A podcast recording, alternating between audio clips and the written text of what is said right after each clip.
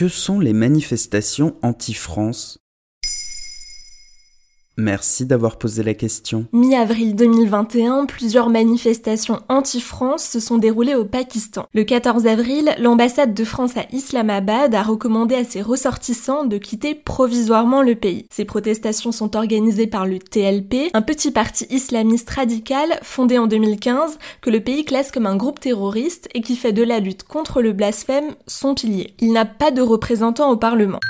Au Pakistan, le blasphème est puni par la loi et passible de la peine de mort. Les affrontements violents ont abouti à la mort de six policiers et plus de 800 personnes ont été blessées. Et pourquoi manifester contre la France? Le parti a lancé les manifestations après que leur chef ait été emprisonné pour avoir demandé le départ de l'ambassadeur français Marc Bariti. Ils ont d'abord envahi le commissariat de la ville de Lahore, plusieurs membres du mouvement sont morts, sauf que le chef a déclaré qu'il ne serait pas enterré tant que l'ambassadeur français ne sera pas expulsé se sont poursuivis dans la capitale avec des slogans comme On veut les têtes des blasphémateurs.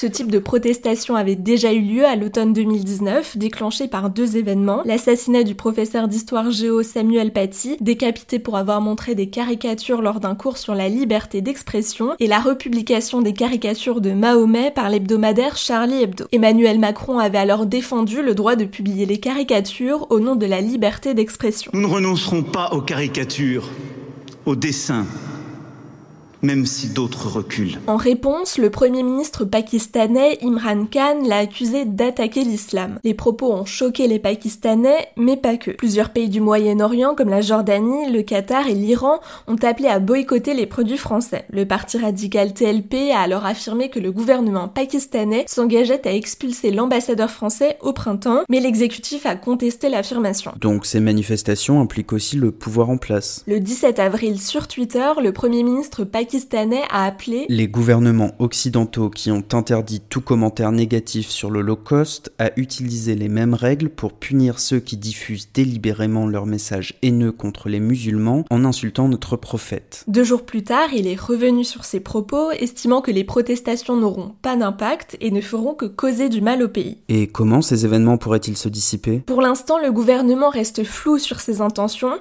Il pourrait faire voter une loi pour expulser l'ambassadeur, comme le souhaite le parti Il s'agirait d'une tentative d'apaisement. Le premier ministre pakistanais a encore souligné que le débat parlementaire doit mettre fin aux protestations.